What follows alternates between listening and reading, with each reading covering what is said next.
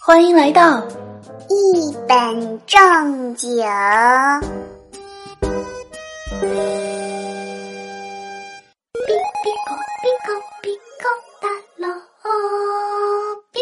天哪！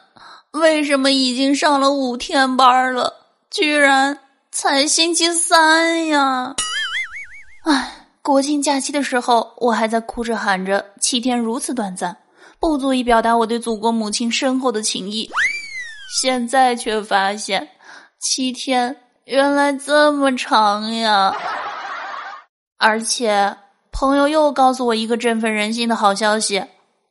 明年的中秋和国庆重叠了，心痛的无法呼吸，找不到你留下的痕迹。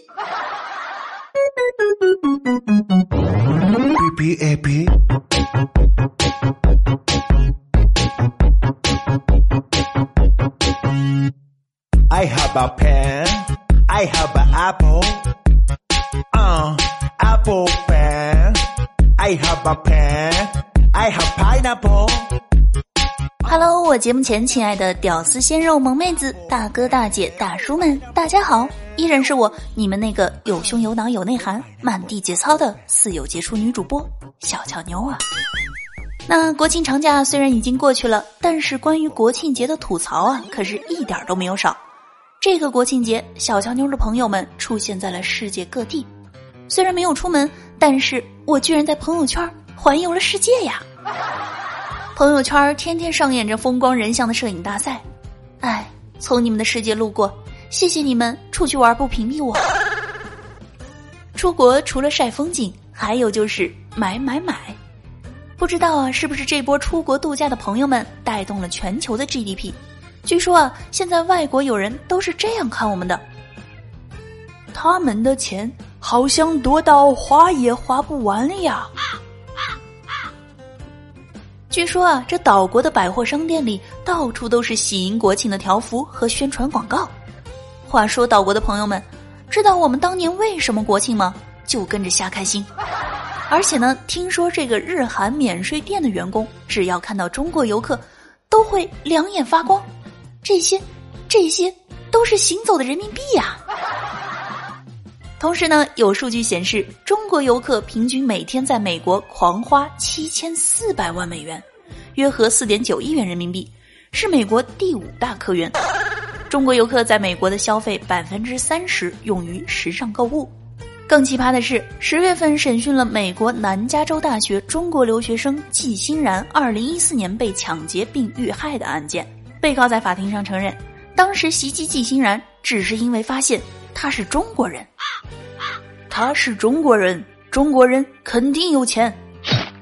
呃，按照这个逻辑，是不是看到美国人就应该想，他是美国人，美国人肯定有枪，肯定会抢劫呀？那不止在美国啊，国庆期间全宇宙几乎都是中国人。中国游客每天在海外被抢劫、被黑店宰的新闻几乎是天天能够看到。比如说，今年八月，六名劫匪在法国戴高乐机场呢，用催泪瓦斯袭击中国游客，抢走了行李，同时造成两名游客和一名翻译受伤。国庆期间呢，一名中国游客刚到泰国就被当地人抢走了价值两万的金项链。同时，在斯里兰卡，中国游客被抢的事件呢，几乎每周都在发生。怕吓走中国游客，法国一家旅行社甚至请了保镖公司为中国旅行团提供安全。呃，看来这服务还是很到位的呀，妈妈再也不用担心我出游安全啦。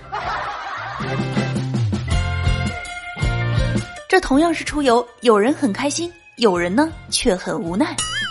十一期间，黄金周百余中国人济州岛游，被关机场小黑屋，惶惶度日。今年十一黄金周期间，上百名中国游客在韩国济州岛入境遭拒，被关小黑屋。一名游客称，被关的地方一共两间，分男女，睡觉就躺在地板上，也没有被子。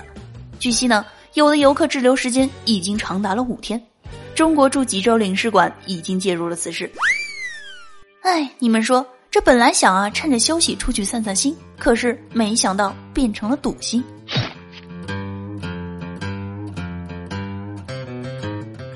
这同样赌心的事情啊，还有国内的房价。北京曾经挂出六平米的袖珍学区房，报价高达六十万每平方米。该区二十二平米的房子报价甚至超过了四百八十万元。天啊！节目前的小伙伴，你们知道吗？经过这两年学区房价的洗礼，我对巨额资金已经完全没有概念了。以前听到的概念是，哇，现在就是哦，一套学区房呀。然而这些呢，和我都没有关系。中国七点七亿劳动力，平均每日支出只有七美元，而美国是九十七美元。而且据说呢，中产阶级只占中国消费者的百分之十一，而我呢，连无产阶级都算不上呀！唉，真是嘘寒问暖不如打笔巨款呀！所以节目前的宝宝们，记得要给我打赏呀！说到这无奈啊，最近有件事情呢，真的是深深的刺痛了我的小心脏。最近啊，我觉得自己的秋膘呢贴的有点多了，于是啊，到医院去问专家，这个有没有不节食、不锻炼就能减肥的东西啊？专家呢看了我一眼，说有啊。我接着问啊，是吗？那那那是什么呀？专家告诉我说是大蒜。我刚开始啊觉得不对。可是后来想一想，觉得嗯，专家说的很有道理。这大蒜啊，有燃烧脂肪、促进新陈代谢的作用。然后就听到专家紧接着说，吃大蒜呢，能让别人远离你。这离得越远，看你自然就越小了。呃，真是生活百般滋味，人生需要笑对呀。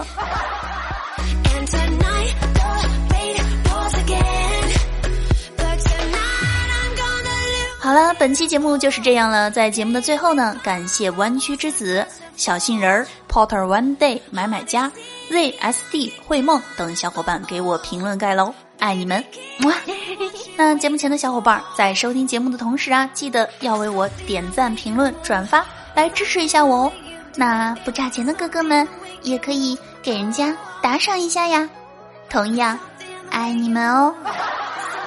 那如果想要收听我更多其他节目内容的，比如羞羞的十八禁什么的，可以在喜马拉雅搜索“印第安小乔妞”，并且关注我。想要知道每期节目歌单及更多我私人内容，想要活捉我的，请加入 QQ 交流群四六二二八九八七四，新浪微博“印第安小乔妞”。好了，我们下期见了！